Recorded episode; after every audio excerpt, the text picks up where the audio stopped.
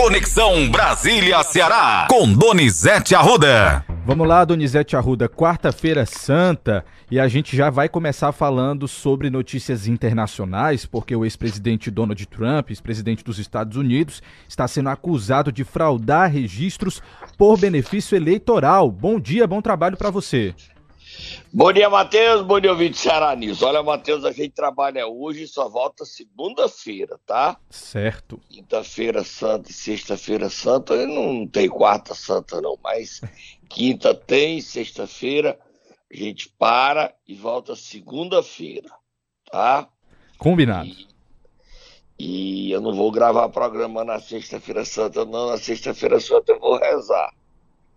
Ok? Estamos precisando. Estou precisando mesmo, está muito forte. As pessoas, a sociedade brasileira vive uma crise moral muito grande. Verdade. E aí vamos falar sobre Donald Trump. A democracia americana sacode, balança e o problema lá é que Donald Trump foi denunciado por 34 crimes. Ele pagou propina a uma atriz pornô para esconder o romance entre eles. Ele também pagou propina a um porteiro do edifício dele, de Nova York, para esconder um filho bastardo.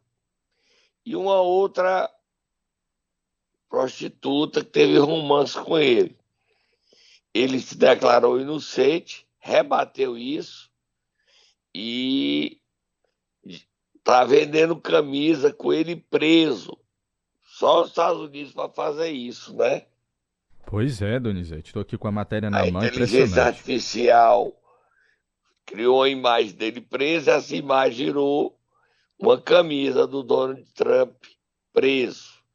Ele ironiza isso. É um duro golpe na democracia americana no momento que os Estados Unidos sofrem contestações da Rússia, da China, da Arábia Saudita. A Arábia Saudita aumentou o preço, reduziu a produção de petróleo para aumentar o preço. Lê a matéria aí do Globo, Matheus, a manchete do Globo, que é manchete dos três jornais, do Globo, da Folha do Estado de São Paulo. Vamos ler só o Globo. Vamos lá. A manchete do Globo diz: Trump é acusado de fraudar registros por benefício eleitoral, um trecho da matéria diz que o ex-presidente Donald Trump virou réu formalmente na justiça americana sob acusação de ter fraudado registros contábeis de suas empresas a fim de encobrir pagamentos para a compra do silêncio de uma atriz pornô com quem teria tido um caso extraconjugal. Ele é alvo de 34 acusações, uma para cada movimentação financeira irregular. A promotoria sustenta que o caso da atriz foi apenas um de um sistema de pagamentos para ocultar histórias que o prejudicassem nas eleições de 2016, quando chegou à Casa Branca. Trump foi levado pela polícia de Nova York até a audiência de ontem, quando se declarou inocente, como você já disse aqui, Donizete. O Globo termina dizendo que, em discurso após ser liberado, ele afirmou que as acusações têm motivação eleitoral porque ele já está querendo se viabilizar, não é isso? Para as próximas tá eleições. Disputando as prévias internas do Partido Republicano para ser candidato novamente. Se ele ganhar as prévias e ganhar as eleições, será um retrocesso mundial muito grande. A primeira consequência é que ele vai dizer para a Rússia: fiquem com a Ucrânia, e vai parar de ajudar a Ucrânia na guerra com a Rússia. É difícil. O futuro com o Trump é uma página em branca com muitas dúvidas para a humanidade. Próximo assunto, Matheus. Agora, Donizete, a gente volta aqui para o Brasil porque hoje o ex-presidente Bolsonaro deve depor na Polícia Federal sobre o caso das joias sauditas. Ele está muito assustado, viu? É, o ex-ministro Anderson Torres mandou um recado a ele dizendo que não vai fazer delação sobre a viagem que ele fez à Bahia para impedir os eleitores de Lula de votar, o plano que ele fez para ter o dia 8 de janeiro, tudo isso. Só que, diferente do que ele falou, de que não vai fazer delação, entregar o plano e a participação de Bolsonaro nesse plano, ele demitiu o advogado Rodrigo Rouco, que é contra a delação e é advogado de Flávio Bolsonaro. Então, Flávio e Eduardo Bolsonaro estão convencidos que Antônio fará a delação e entregará todos os detalhes do plano do golpe de Estado articulado por Bolsonaro. No depoimento de hoje, Bolsonaro é réu confesso. E quem é que entregou Bolsonaro? O ajudante de ordem Mauro César, Mauro Cid, que vai depor na Polícia Federal e confessar que pegou, tentou pegar as joias lá em Guarulhos por determinação do presidente Bolsonaro.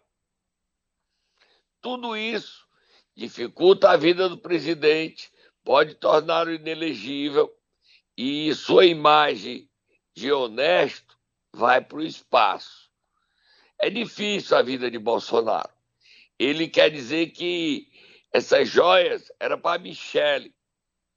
Não é, né? 16 milhões, você ganhar o presidente 16 milhões como presidente, você dá para o governo brasileiro. Você faria o quê, Matheus? Ficaria com as joias? Seja sincero. Com certeza faria os Com certeza faria os trâmites legais, Donizete. É o que tem que fazer, é o que tem que ser feito. Olha aí que homem sério. Esse é meu Matheus, meu menino bom. Donizete, deixa eu lhe dizer aqui uma coisa. A gente separou, inclusive, um trecho aqui do ministro da Justiça, Flávio Dino, porque ele falou ontem que existem múltiplos indícios da ação do ex-ministro Anderson Torres nessa questão dos eleitores, contra os eleitores de Lula, né? Que, como você falou, é uma das coisas que também está assustando o ex-presidente Bolsonaro. Vamos ouvir só um trechinho dessa fala? Vamos. Vou pedir só para o Gleidson. Exatamente. Flávio Dino, vamos lá que eu posso afirmar a você é que há múltiplos indícios, ou de elaboração de relatórios, de viagens, de comandos, de determinações administrativas, e nós temos um indício muito eloquente, ou seja, o fato ocorreu. No dia é, 31 de outubro, houve essas ditas operações atípicas. Tá aí, Donizete. Matheus. Sim. A gente nem botou, mas eu queria ver assim, o Camilo ontem fez o que o Lula queria, né? Você viu a matéria dele aí, Matheus? Ele cancelou o novo ensino médio. Sempre ia ler o trechinho e mandei agora. Posso ler sim, Donizete. Inclusive, tem Camilo aqui falando. Pode, o Gleidson já pode então, me ajudar aqui? Falando, vamos botar ele falando que cancelou o ensino médio.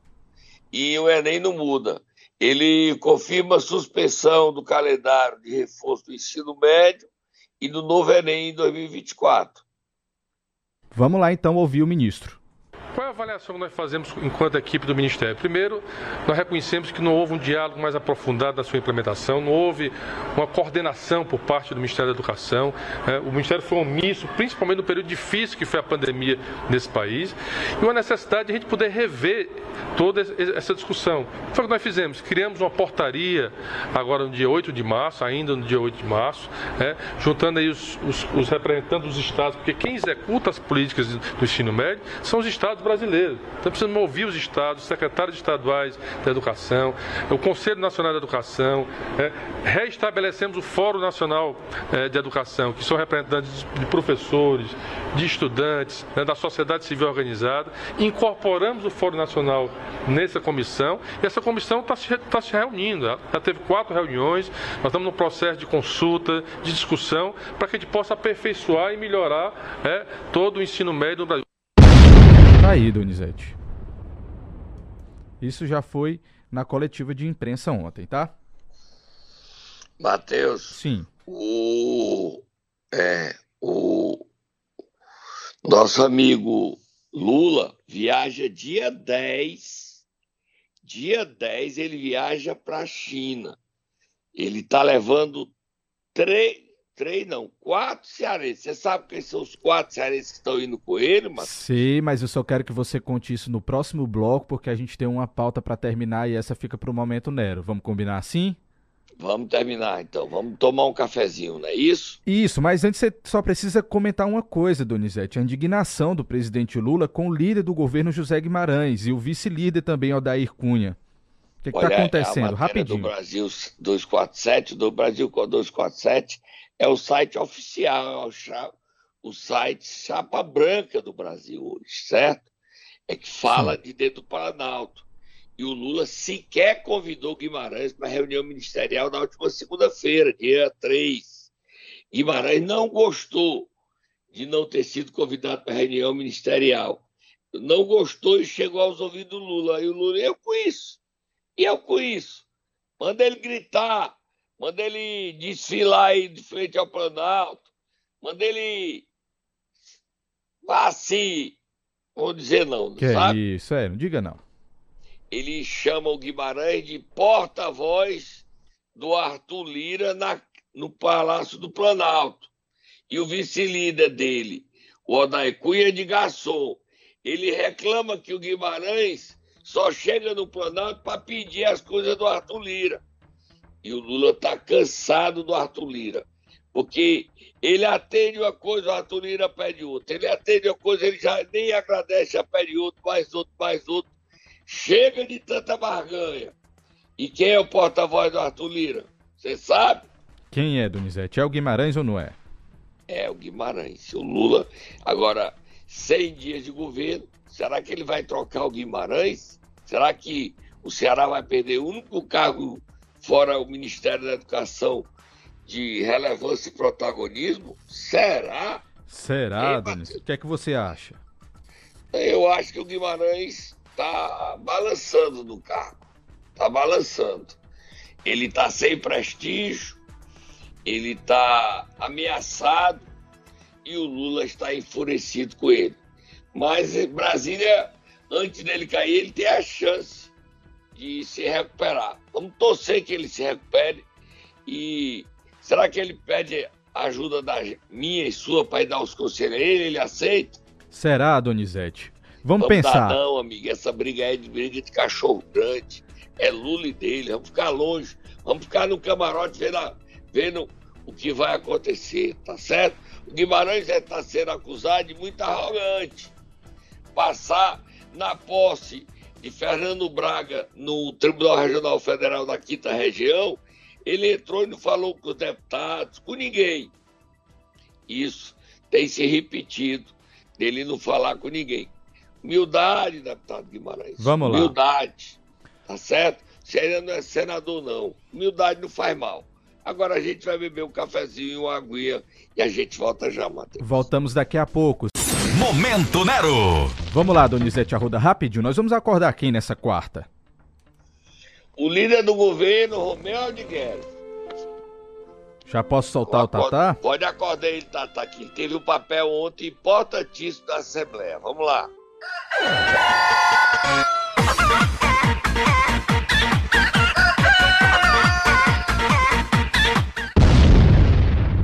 Olha a Assembleia Legislativa ontem, Matheus. Você viu? Ela Sim. aprovou o reajuste para os 6 mil agentes de saúde retroativo a janeiro. É o dinheirinho que vai beneficiar 6 mil agentes de saúde e o papel determinante de articular, de ligar com o Planalto, Planalto, Planalto Cearense, que é uma abolição, né? De ligar para a abolição, negociar com o governador, falar com o Evandro Leitão, que teve também um papel muito importante na articulação. Em seguida, é outra vitória do povo cearense. Moab, Matheus. Moab, Moab, pro futuro, Moab, pro futuro, Moab, Moab, Moab. a articulação, a Assembleia aprovou por unanimidade, vai tirar as cooperativas, as organizações sociais da terceirização da saúde, contratando só este ano 2 mil novos servidores públicos. Eles serão funcionários da Secretaria de Saúde.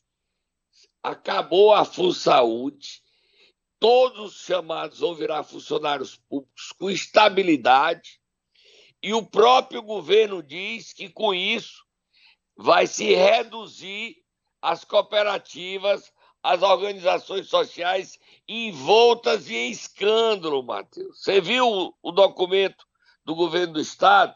E quem teve o papel fundamental? A oposição. Registrar aqui destaque para a oposição. Sargento Reginaldo, doutora Silvana, Carmelo Neto, Felipe Mota, Queiroz Filho, esses deputados Antônio Henrique tiveram um papel de protagonismo, mas também o governo com o líder Romeu Aldigueri, que mostrou que sabe respeitar a oposição, que pensa no coletivo que é a sociedade cearense, na defesa do governo e favoreceu a um avanço. O governo do Ceará está acabando com a terceirização dessas cooperativas que estão toda semana com problema. E há de se registrar também que o fim das cooperativas e a contratação desses concursados são 2 mil esse ano, 6 mil até 2026, é uma vitória do Ministério Público do Ceará, que cobrou, que exigiu que determinou que isso acontecesse no governo do Estado. A gente vai ouvir o Romeu e em seguida a gente fala desse problema nos municípios. O Romeu agora, Matheus, depois a gente fala. A matéria da convocação de 6 mil profissionais de saúde, médicos, enfermeiros, técnicos de enfermagem, fisioterapeutas, psicólogos, nutricionistas, das mais diversas áreas de atuação, no Estado do Ceará na carreira típica de Estado na Secretaria de Saúde, pedindo a Vossa Excelência um pouquinho mais de tempo, visando com que o Estado do Ceará diminua a contratação precária de terceirizados através de cooperativas, de organizações sociais, traga toda essa população de 6 mil profissionais para atividade típica de Estado, melhorando a, e trazendo mais eficiência na prestação de serviços de saúde. Com menos de 100 dias de governo, o governador Armando Freitas diz aqui veio que nenhum Estado da Federação está fazendo o que o Estado do Ceará faz. Importante, Donizete. É 2 mil esse mais, ano, mas é 6 mil. Tem mais Romeu? Tem mais Romeu? Tem, a gente tem mais um trecho dele falando agora da matéria do reajuste para os agentes de saúde. Vamos ouvir. Quero aqui registrar a maturidade do Poder Legislativo, da Assembleia Legislativa do Estado do Ceará, fez hoje história aprovando de maneira consensual três grandes mensagens oriundas do Executivo. Primeiro, o Piso Nacional dos Agentes Comunitários de Saúde, retroagindo a janeiro. Importante matéria para mais de 6 mil agentes comunitários de saúde do Estado de profissão tão importante, que faz saúde pública na ponta. Segundo, a mensagem que aditivo que fizemos em fevereiro em relação ao programa de cirurgias eletivas, aqui fazendo a menção ao deputado Mota, que tinha um projeto similar que incorporou ao Estado, parabenizando a ele, que permite que hospitais de pequenos portos, hospitais municipais, possam também estar inseridos no programa de política pública de cirurgias eletivas, visando efetivá-las, melhorá-las, fazê-las mais perto de casa, evitando aí desgaste para pacientes irem às cidades medianas ou à região metropolitana de Fortaleza. Tá aí, Donizete. Tem matéria. A terceira matéria é a convocação dos concursados. Olha, dizer que a oposição colaborou com duas, é, além do Felipe Mota, que tinha uma emenda sobre cirurgias eletivas, na questão das terceirizações, Carmelo Neto e doutora Silvana tiveram emendas aprovadas. E aí está o mérito do governo, de ouvir, de dialogar. Parabéns ao governador Eumano de Freitas por reduzir a quase nada essa. Não é um processo instantâneo, serão. Agora foi 600, em novembro vem mais, em junho veio 600, em, em 10 novembro, deixa eu ver, agora 600, junho 600, novembro 800. Entendeu, Matheus? Sim. Agora, há um problema, só tá Moab. Agora a gente tem que cuidar da terceirização das ambulâncias do SAMU. Lá tem uma cooperativa que é a COAP e há muitas denúncias do serviço prestado por essa cooperativa no aluguel das ambulâncias. Então, o Estado pode economizar bastante se o próprio Estado comprar as ambulâncias. Porque o dinheiro que é gasto com o aluguel dessas ambulâncias daria para comprar novas em todo o Estado. Mais, Matheus, solta Moab. A novidade agora, até conversei ontem com a doutora Silvana, é que ela está pensando, e os, os, os deputados estaduais de oposição também, em reforçar o discurso que dificulte essas fraudes que acontecem com as cooperativas nos municípios. Tipo, a lei das licitações exige especificamente qualidade do serviço. E para isso, no edital que vai ser escolhida a cooperativa tem que ter experiência. E isso tem que ser, tem que ser colocado como exigência número um. Só que as prefeituras não estão vendo essa situação. Ter condições de atender e prestar um bom serviço. Exemplo, o deputado Jeová Mota, o deputado Jeová Mota, diz que não há nenhuma ilegalidade na contratação da Medvida pela prefeitura de, Tab de Tamboril, prefeitura do seu sobrinho prefeito Marcelo Mota. Como não há se essa cooperativa, que é do mesmo modelo, do mesmo esquema dos grandes poderosos da CUP Brasil, da CUP, CUP Multi, da Pro Saúde, que é o mesmo Ernesto, Rodrigo, João Paulo, e quer dizer, e o Tiago Cordeiro, é a mesma coisa. Né? Mesma coisa. Uma faturou 100 milhões, a outra faturou 42, a outra 46 só no ano passado, e a Medvida já está faturando 13 mil, 14 mil, 13,720 em Tamboril. Se o capital social da Medvida é 1.200 reais. Como é que uma empresa que tem um capital social de R$ 1.200 vai ganhar um contrato de 14 milhões? 13,700 é 14 milhões. Tem outra cooperativa, Cop Mais. Cop Mais. Nem sei quem é o dono. O capital social dela é 700 reais. Gente, esse assunto precisa merecer mesma atenção não só da Assembleia Legislativa, como do Ministério Público. Essa COP+, já faturou esse ano um milhão e meio. Como é que uma cooperativa com capital social de 700 reais, em 60 dias, porque em janeiro ninguém pagou quase nada, já faturou um milhão e meio? Mas, só tá Moab, Matheus. Quando questionado, caso do prefeito de Pindoretama, o Dedé Coronel? Dedé Soldado. Coronel ou Soldado, Matheus? Coronel, Donizete. Coronel, a patente é mais alta. Tá certo. O Dedé Coronel está, para se livrar das denúncias, está traindo o PL esteve numa abolição com o assessor especial do governador Eumano Freitas. Arthur Bruno para tentar se filiar ao PT. Quem está ajudando ele, você não estava aqui não, Matheus. Na eleição de 2020, hum. o chefe de gabinete do então prefeito Valdemar, o Jorge, hoje é vereador, criticava o Dedé Coronel.